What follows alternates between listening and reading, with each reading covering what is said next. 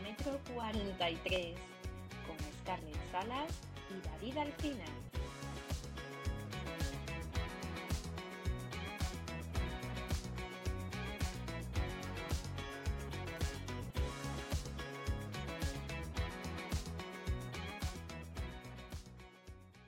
Hola Miguel, ¿qué tal estás? Hola Scarlett, encantado aquí de estar con vosotros.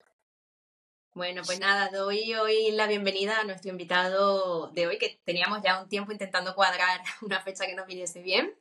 Eh, y bueno, eh, os comento, él es Miguel Sesmero, ¿vale? Y hoy vamos a hablar de un tema que desde luego eh, últimamente yo lo veo bastante, ¿eh? De hecho, conozco a dos o tres corredores que intentan llevar a cabo la filosofía estoica con el running, ¿no? Y es, bueno, es bastante, es bastante curioso porque, porque bueno, es, completamente la aplicación de, la filosofía al deporte, pero especialmente a, eh, pues al atletismo, a, correr, pero además eh, todavía más al tema de la larga distancia, porque yo creo que hay un mundo impresionante detrás y mucha gente desconoce de qué se trata. De hecho, yo misma, cuando hemos estado hablando con David, Em, conocíamos algunas pinceladas básicas sobre lo que es el estoicismo, pero al final, eh, pues bueno, son esas pinceladas básicas. Entonces, nada, hoy tenemos aquí a nuestro invitado Miguel, que creo yo que, es mejor que él para que nos explique un poco sobre el mundo del estoicismo. Entonces, nada, yo solamente em, voy a empezar con una frase que, nos aporta un gran oyente de nuestro podcast, ¿vale? Eh, que es que desde el estoicismo solo controlas tus acciones y tus pensamientos. En el running solo controlas tus acciones y tus pensamientos. Así que nada, Miguel, te doy paso. Lo primero, por favor, preséntate, cuéntanos quién eres y cuéntanos, por supuesto, por qué practicas el estoicismo como filosofía. Vale, pues mi nombre, como bien has dicho antes, es Miguel Sesmero y soy un runner popular, pues que aplica el estoicismo en la disciplina y en su vida también. A ver, mm, yo toda mi vida he practicado deporte, siempre he practicado fútbol. Desde que tenía ocho anitos empecé en el fútbol hasta que lo dejé con 29, o por ahí quiero recordar. Y bueno, pues en esto de la búsqueda de, seguir con una disciplina deportiva, porque yo siempre he practicado deporte, pues llegué a esto del running un poco motivado por mi cuñado, que él, él ya había empezado a practicarlo anteriormente y y por un problemilla que tuvo de salud, entonces empezó él a correr. Y fue cuando, cuando, bueno, pues acompáñame a correr un poco. Sí que es verdad que yo al principio no lo veía, porque venía de practicar un deporte que es colectivo a pasar a un deporte que prácticamente es individual, o sea, eres tú. Y bueno, pero al final pues vas cogiendo gustillo, vas haciendo carreritas, eh, ves que mejoras porque es un deporte que eh, el running es muy agradecido. En poco tiempo se ven bastantes mejoras. Y bueno, pues así un poco comencé, ¿no? Ese fue mi inicio en el running, digamos. Y, bueno, en el estoicismo, pues por contar así también un poco unas pinceladas, mm, aquí no tengo yo claro si el estoicismo me encontró a mí o yo, o yo encontré el estoicismo pero sí que es verdad que fue en un punto en que hace como dos años así tuve una lesión de rodilla que no daban, no daban con ella. Em, visitaba fisios, estuve en médicos para intentar hacerme una, eco, eh, no daban con lo, que yo, con lo que yo tenía y pues eh, la frustración que eso crea también de no saber cómo atajarlo pues no sé, y fue un día como viajando así por internet, esto que están mirando cosas por internet y vi la palabra estoicismo, pues como millones de personas creo, yo no había oído de hablar de estoicismo en mi vida. Pero claro, pues de esto que pinchas por curiosidad, y buah, yo cuando pinché abrí, empecé a leer, y leer, y leer, y leer, me ya mm, me empecé a comprar libros, a informarme más, y llegó a mi cabeza decir, joder, es que esto es lo que yo estoy practicando durante toda mi vida deportiva. Pero claro, no le pones nombre. Cuando ya le pones nombre y, sabes en lo que el estoicismo realmente se basa, pues dices, vale, esto, esto es estoicismo, esto es lo que yo hago en, en el deporte. Y bueno, pues así es un poco mm, mi idilio con el running y con el estoicismo. Y nada, y a día de hoy, pues eso, llevo ya nueve maratones corridas. Bueno, eh, he de decir que vaya suerte de cuñado, ¿eh? Porque normalmente tenemos la imagen del cuñado de otra manera, ¿eh? Así que bueno, sí, sí, por el cuñado. Sí. Bueno, desde aquí em, yo le mando pues saludos a mi cuñado, que es además filósofo, es doctor en ah, filosofía.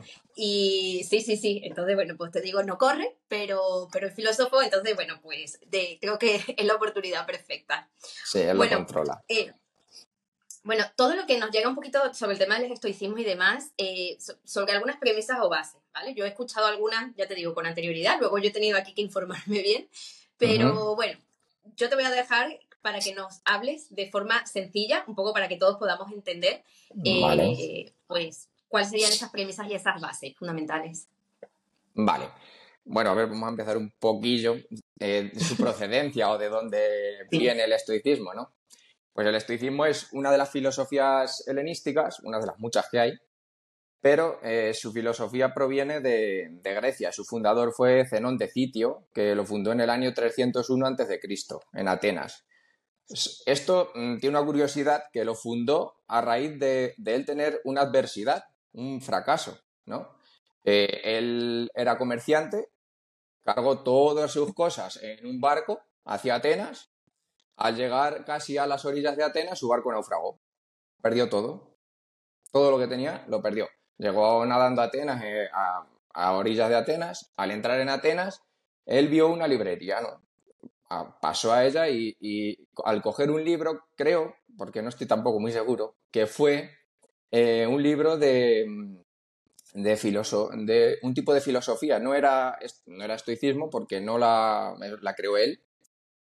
Y, a raíz de ahí, pues con esas ideas más lo que él luego, lo que le, la adversidad esta le, produjo, pues empezó a crear el estoicismo, que su nombre de estoicismo viene de, la estoa, porque es un pórtico de Grecia donde, donde daban las clases los, los filósofos estoicos, claro.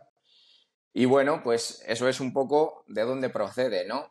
Y, para mí, lo que a día de hoy es estoicismo, creo que son tres cosas. Yo, es como yo lo veo un poco.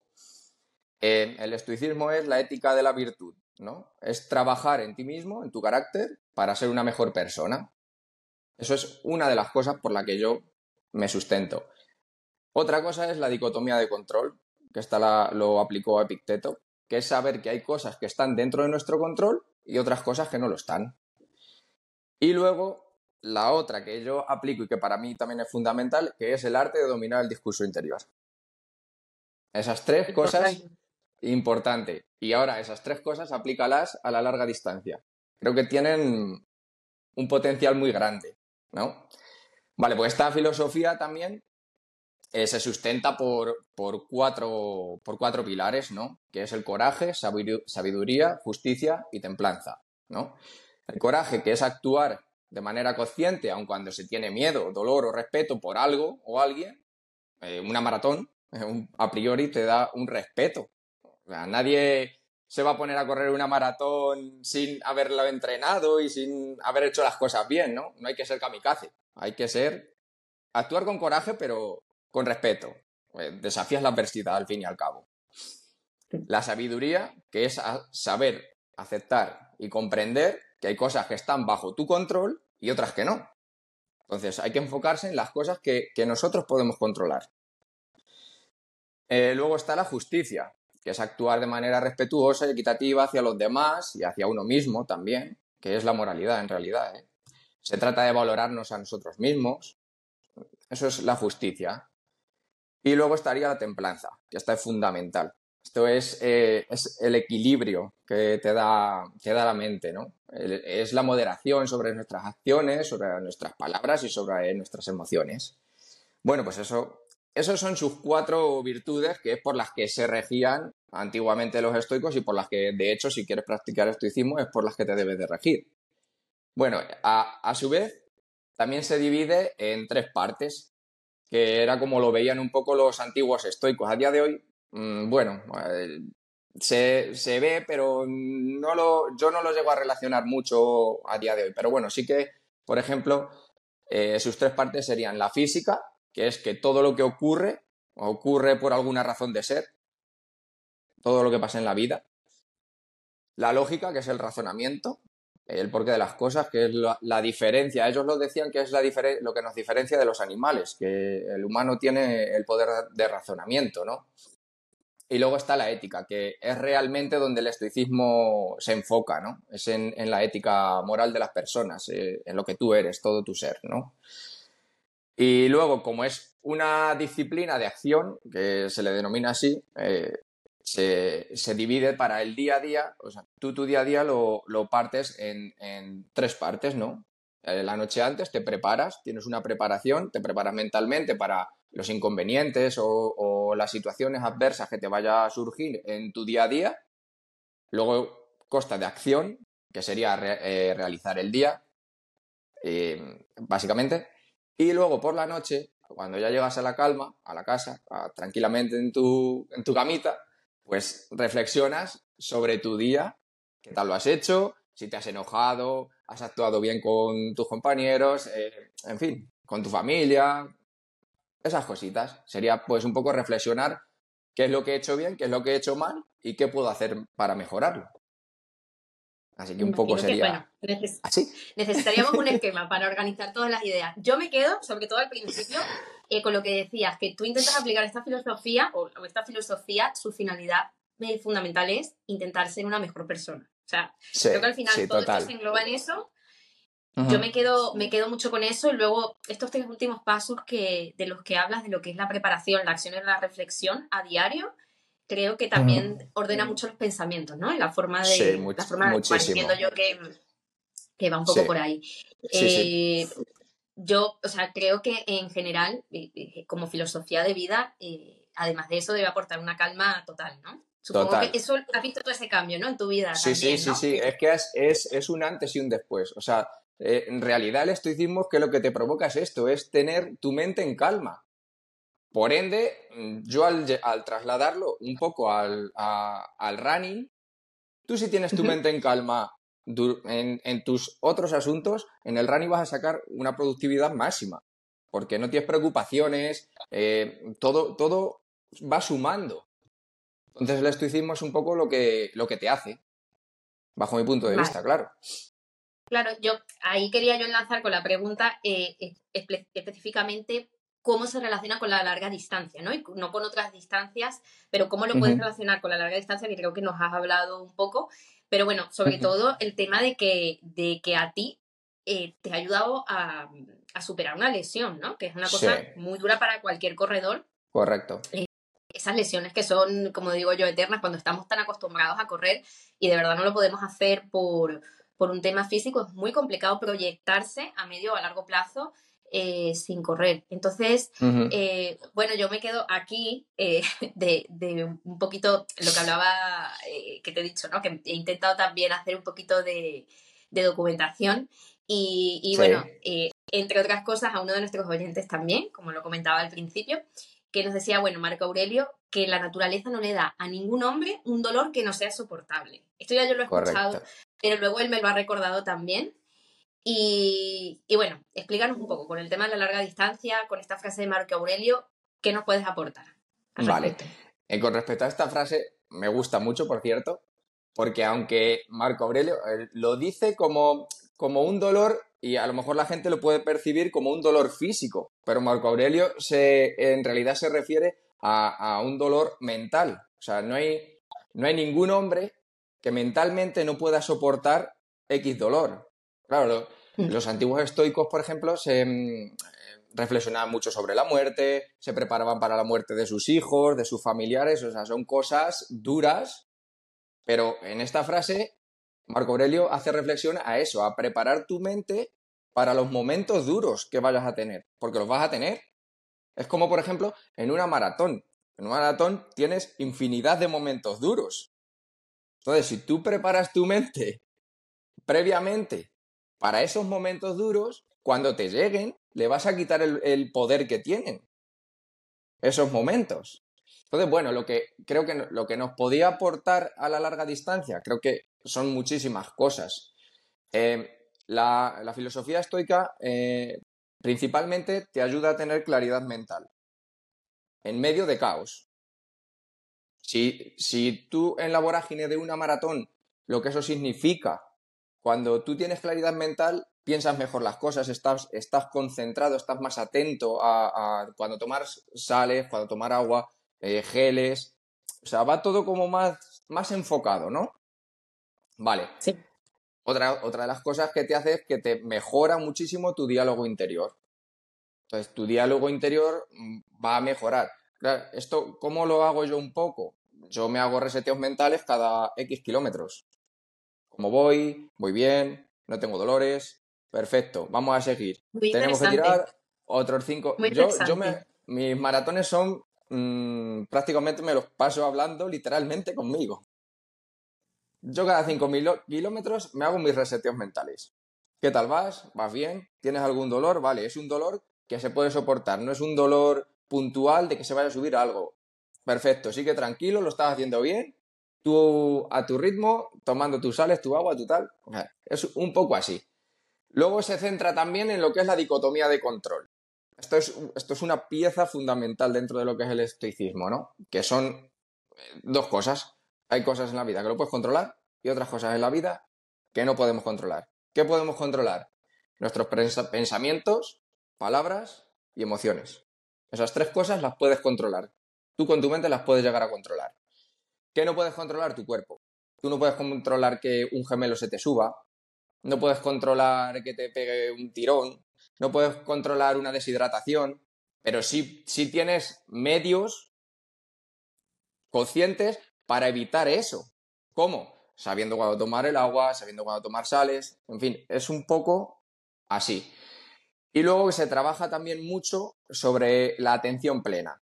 ¿Esto qué es? Eh, estar, lo que, te, lo que te he dicho antes, ¿no? Estar continuamente viendo qué va pasando por tu cabeza, tus pensamientos y analizándolos, eh, porque yo tengo una, una teoría que para mí los pensamientos malos y buenos los dos son beneficiosos, cada uno, cada uno en su contexto. El malo es beneficioso porque mm, a ti te hace de, de mm, ¿cómo lo diría? De estar atento para detectarlo y que no siga. Y ese malo se cambia por un pensamiento bueno. Bueno, lo que has dicho tú antes, de que se habla, que te hables bonito, lo que has dicho un poco al principio, que esas cositas que... Pues es eso. Entonces, eh, sería un poco en global eso. Y otra cosa también que es muy importante, que los estoicos lo hacían, que mm, se, se, ponían incomodidades voluntarias, ¿no? Duchas de agua fría, dormían en, el suelo, eh, en fin, mm, te forja tu carácter. Esas cosas, eh, cuando tú enfrentas voluntariamente a hacer algo que es duro para ti, pues al final tu carácter se va a ver muchísimo más reforzado. Entonces es un poco, mm, es, un poco así, claro, porque es, no sé si lo he explicado bien o queda algo más que explicar. Yo tengo dos cosas que decir. La primera, vale. Em, de, ciertas cosas que aportas también, bueno, ya están, son parte también de, la psicología, ¿no? Por ejemplo, la técnica de mindfulness todo este tipo de cosas, pues también digamos que son como añadidos, ¿no? Que, no, que a lo mejor eh, tienen bastante que ver con la filosofía, pero que son cosas... Sí, de hecho, el mindfulness y estas cosas, eh, los antiguos estoicos, digamos que ya lo practicaban, ¿eh? Ellos practicaban la meditación. O sea, todo viene... La, la, moderna psicología, creo que se llama cognitiva conductual o algo así, muchos de sus fundamentos vienen, de, vienen del estoicismo. O sea, muchísimo. Sí. De, hecho, dentro de ella aplican la dicotomía de control, creo. Eh, no, además, obviamente, la psicología pues, proviene en su, en su origen de, la filosofía, ¿no? Pero estas son técnicas, eh, son, son técnicas terapéuticas eh, cognitivas que, que se utilizan hoy en día y técnicas de relajación, etcétera, etcétera, que se usan en terapia y, bueno, pues le damos ese nombre, ¿no? Mindfulness, por ejemplo. Sí, sí, claro. Eh, la, técnica de detección del pensamiento, etcétera, etcétera. Por eso te digo que, que, me, que, al, decirlo, pues obviamente es algo que se utiliza hoy en día ya en terapia, pero otra cosa distinta es, eh, fuera de un ámbito terapéutico, saber cómo aplicarlo como filosofía de vida constantemente claro. hasta lo encuentres. Yo para mí sí que es cierto que el tema de lo que hablas de la incomodidad y demás, era un poco lo que tenía yo en mi cabeza eh, cuando, cuando empezamos a hablar del tema de estoicismo, ¿no? Eh, de hecho, había he escuchado a algún psicólogo de parte crítica hablando, no directamente del estoicismo, pero sí hablando de esto como que, bueno, el sufrimiento por el sufrimiento o el, ¿sabes? Como el meterte en, a sufrir por sufrir tampoco tiene demasiado sentido. Pero sí es verdad y eso es muy de correr, o sea, del running en general, pero bueno, la larga distancia en particular. De la larga distancia es meterte constantemente, es meterte constantemente en, la incomodidad. O sea, eh, yo creo que cualquier corredor puede decirlo, o sea, el meterte constantemente en la incomodidad. Entonces, bueno, el aprender a eso, evidentemente te prepara, por ejemplo, para, un maratón, para la larga distancia. ¿Qué más que Totalmente. Enseñarle a tu cuerpo a estar incómodo estar, incómodo para que pueda... Aceptar la incomodidad, simplemente. Aceptarla y trabajar con ella. Exacto. Pero no es el, digamos, como que el, lo que tenía yo un poco en mente, eh, que, había, que había escuchado mucho, que era como que regodearte de eso, ¿no? No, de la incomodidad o, del dolor. No, Es, es, simplemente aprender a... Claro, es una herramienta más. Vale. O sea, es, es unas pinceladas, porque no te vas a poner a meterte un baño de agua fría dos horas, no. Es una pincelada que te haga sentir incómodo, pero que a ti te refuerce. No es llegar a la extenuación, digamos. Ya, correr una maratón, eh, simplemente entrenar una maratón, todos los que estamos aquí, que somos maratonianos, sabemos lo incómodo que es, porque estar cuatro meses de bloque específico, metiéndote caña día tras día, con frío, con lluvia. Yo sobre todo cuando llueve eh, es el día que más salgo. ¿Por qué? Porque no sé el día de la maratón qué día me va a salir, principalmente. Exactamente, sí. Entonces, si yo entreno eso, si yo ya entreno eso, el, día de la maratón, si me sale un día con lluvia, yo lo voy a tener, como que le voy a quitar fuerza. Porque yo he entrenado en esas situaciones.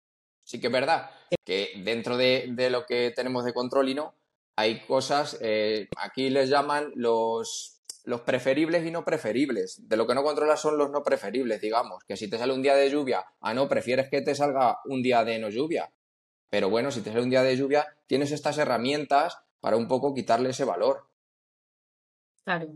Y eh, eh, cuando estás preparando un maratón específicamente, bueno, ya nos has dado esta clave, ¿no? De por ejemplo, llueve, pues con más razón salgo. Con cuidado, eso sí, porque hay veces que llueve mucho, no te vayas a reparar, ¿no? No, no, llueve, no diluvia, claro. hay que ser un poco consciente, hay que actuar con conciencia. Efectivamente, efectivamente. Pero ¿qué otras claves nos podrías dar desde la filosofía histórica, eh, eh, estoica para poder preparar, por ejemplo, una carrera de larga distancia como es un maratón, ¿no? O cualquier otra, ¿no? Pero sobre todo de, larga distancia y en nuestro caso, maratón. maratón. Maratón, vale. Pues para explicar esto me voy a centrar un poco en lo que anteriormente te he dicho, en, preparación, acción y reflexión, como sería un día, ¿no? dentro de un día, prepararías un día estoico, digamos, entre comillas. Bueno, pues la preparación mm, principalmente consiste en preparar mentalmente eh, tu cabeza para ese día. ¿Cómo, cómo lo, lo hago yo, digamos? Eh, la noche antes, bueno, eh, lo que es la logística, que todos lo hacemos, el preparar zapatillas, tal, camiseta, eh, un segundo check, digamos, revisión otra vez, ¿está todo? Sí, venga. Y luego ya pues empezaríamos preparación mental. posibles situaciones que podamos tener de estrés, como, yo que sé, una posible deshidratación que te haga parar un momento, manejarla psicológicamente bien porque es dura el kilómetro 30, puedes llegar a que te dé el famoso muro. Entonces, ¿cómo actuarías tú si llegas a, ver esa situación? Que pierdas un gel, porque hay veces que vamos con los geles justos y el perder un gel te puede generar un, estrés psicológico importante. Porque a lo mejor puede depender de ese gel de que llegues en unas buenas condiciones a, no llegar en buenas condiciones, ¿no? Bueno, eh, lo que es, eso sería en preparación. Acción, pues sería ejecutar la carrera. Ya está. Ejecutas tu, carrera prestando atención plena. Eso sí, que se llama prosoche, digamos. Es otra técnica estoica, es lo que anteriormente he contado, ¿no? Mm, prestando atención a tus pensamientos, que vas pensando, haciendo chequeos cada pocos kilómetros, qué tal vas, hablándote bien, hablándote bien utilizando máximas que tengas, el hablarte bonito, ¿no? En fin, eso sería un poco y luego mm, sería la reflexión, que sería al finalizar la carrera, analizarla, qué tal se nos ha dado, en qué punto hemos fallado, qué hemos hecho bien que anteriormente íbamos haciéndolo mal. En fin, pues sería un poco, sería un poco así.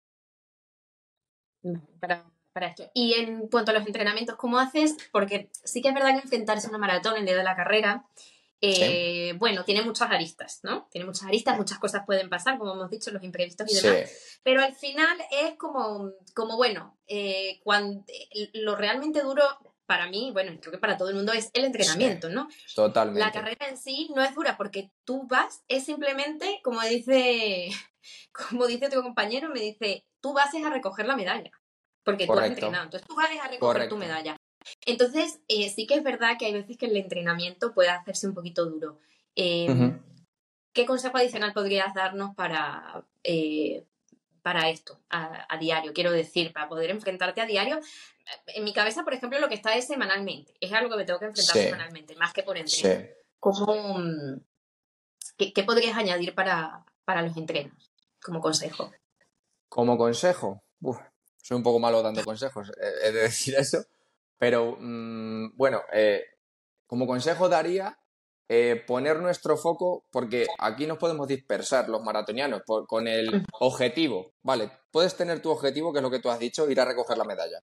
Ese tiene que ser tu objetivo, pero tu propósito tiene que ser sacar buenos entrenamientos. Si tú haces bien tu propósito, tu objetivo le tienes asegurado. Pues sí, eso mm, eh, te lo voy a relacionar con un libro que se llama Hábitos Atómicos, no sé si lo conoces, de James Clear. Sí, sí, lo conozco. Eh, es un superventas. Y una de las cosas que dice él, que lo peor que puedes hacer en tu vida es tener objetivos, porque el objetivo se acaba. El objetivo se acaba. Y viene otro. Tú eres la persona del proceso.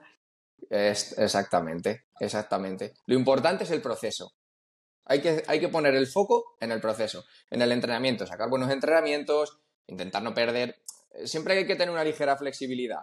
Pero sí que es verdad que, por ejemplo, los estoicos eh, valoraban mucho la disciplina. Y la disciplina creo que dentro de una maratón es importantísima. O sea, tener una disciplina. Una disciplina flexible, mm, diría yo. Porque si es una disciplina rígida, es más difícil llevar. ¿Vale? Tienes que tener una cierta flexibilidad. Pero la disciplina es fundamental. Dentro del maratón de la larga distancia, mm, cuantos mejores entrenamientos saques, cuantos más kilómetros acumules, está claro que vas a llegar en mejores condiciones y, te va a salir mejor maratón. Yo, de hecho, Málaga, por ejemplo, mm, ha sido mi mejor marca personal, que, que la corriste tú también, creo, ¿no?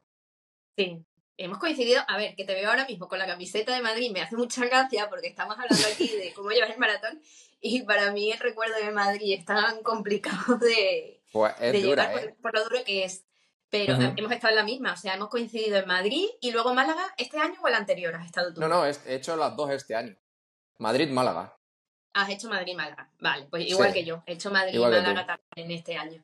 Así que bueno, hemos coincidido, pero no, nos hemos visto. Así que bueno, ya sabemos que podemos coincidir en bastantes carreras. Tenemos aquí eh, los mismos gustos por las carreras de larga distancia. Así que bueno. Que nada, yo quería cerrar pues con una pregunta que es, em, eh, ¿diría un estoico que correr o el running es una virtud? Eh, por supuesto. A ver, yo no soy un estoico, soy un corredor popular que, que practica estoicismo. Estoicos no soy. Pero sí, porque el running es una oportunidad para practicar la resistencia mental y física, que es lo que promueve el estoicismo. Claro, sí, o sea, directamente em, entra, bueno, es que, a ver, sí que es cierto que los corredores, la opinión que te podemos tener los corredores, todos dirían, sí, sí, sí, lo diría un estoico, lo diría quien sea, para nosotros es una virtud, ¿no? Y es complicado hacerle entender a una persona que no corre Em, pues bueno, eh, hasta, qué, hasta qué punto pues impacta, por ejemplo, en, tu vida diaria, en tu forma de comportarte, incluso en la moral, por supuesto que sí. yo, sí, sí, sí, sí, sí, Yo aprecio profundamente algo que a lo mejor antes en mi vida no hubiese apreciado de esa manera, eh, lo que hablas, por ejemplo, de la disciplina, ¿no? La gente con disciplina la admiro mucho. ¿Por qué? Porque al final es retroalimentación, o sea, me hace ser a mí más disciplinada en el momento que yo me rodeo de personas afines y eh, dentro del running, pues es es el pan de cada día, quiero decir. Em, normalmente te rodeas de gente que, que es muy disciplinada y, que, y que da mucha de, de, su energía y, sí, bueno, de su energía, de su esfuerzo eh, a correr, a preparar una carrera y en definitiva yo creo que al final a ser mejor persona. Entonces, bueno, eh, supongo que ya tenemos el cheque, lo dice un estoico y también lo decimos los el resto de corredores, con lo cual... Sí. Eh, a ver, yo tengo una teoría y es que todos los que somos corredores de, larga distancia somos estoicos. Yo creo que, todos somos estoicos. Lo, lo, único que unos nos hemos dado cuenta y, hemos empezado a profundizar en él y otros simplemente no lo conocen. Pero creo que todos tenemos un punto de estoicismo. Pues mira, pues sí, yo, eh, eh, tal y como lo, como, lo, como lo expresa y como lo has expuesto, totalmente. Em, me recuerda también, pues, yo, sola, yo hago relaciones, porque también un poco para que la gente lo entienda, eh, de los nórdicos, que ellos tienen como a su estilo de vida le llaman el hyuga, que mm, para ellos es como un el estilo de vida de ellos, pausado, tranquilo, de disfrutar de la vida, del momento, de conectar con las personas, este tipo de cosas. Em, ellos, eh, me acuerdo yo de una entrevista que le decían a uno, eh, a un nórdico que vivía en, Estados Unidos, y decía, yo creo que todo el mundo llega a un momento en su vida, o casi todo el mundo, que, encuentra el yuga, pero lo llama de otra forma. O sea, no tiene por qué ser realmente como nuestra filosofía nórdica de vivir, sino, eh, pues bueno, tú lo encuentras en algún momento de tu vida y decides cambiar muchas cosas, muchos aspectos para estar más presente con tu familia, con tus amigos y llevar otro estilo de vida. Pero lo llamas de otra manera. Así que supongo que con el estoicismo, pues es un poquito, es un poquito más de lo mismo. Sí, sí, cada uno lo puede llamar de X maneras. El, el Ikigai lo suelen llamar también en la filosofía Japón. pero sí, al final es, es eso, realmente, sí. Totalmente. Bueno, pues nada, Miguel, yo de verdad agradecerte muchísimo. Eh, bueno, cuéntanos, por favor, para nuestros oyentes también, porque tú también tienes, eh, estás en redes sociales, tienes un podcast y demás, así que eh, para despedirnos, por favor, de, para que nuestros oyentes puedan escucharte a ti también y seguirte. Vale. A ver, yo en redes sociales estoy como el corredor estoico. llevo empezando un proyecto desde hace relativamente poco y he empezado también con un podcast que se llama El Corredor Estoico, en donde, bueno, pues voy a empezar a ir dando pues estos tips y pinceladas eh, sobre estoicismo y herramientas que, puedan ser útiles para, sobre todo los corredores de larga distancia, que, les sirvan para ellos, para su disciplina, poder aplicarlo también un poco. Pues estupendo, imperdible. O sea, el corredor estoico, tanto en Instagram como, en, como en, el podcast. Sí, correcto. Estupendo. Bueno, pues nada, Encantada, Miguel, muchísimas gracias por, haber venido aquí y nada, simplemente eh, me despido esperándote también en el kilómetro 43. Por supuesto, muchas gracias a vosotros también por, por invitarme y un saludo. Bueno, adiós. Hasta luego. Esto ha sido Kilómetro 43, un podcast de Scarlett Salas y David Alcina disponible en tu plataforma favorita Compártelo, suscríbete, dale like y todo lo que quieras para que más corredores nos acompañen en este kilómetro después de acabar nuestra carrera. Hasta pronto.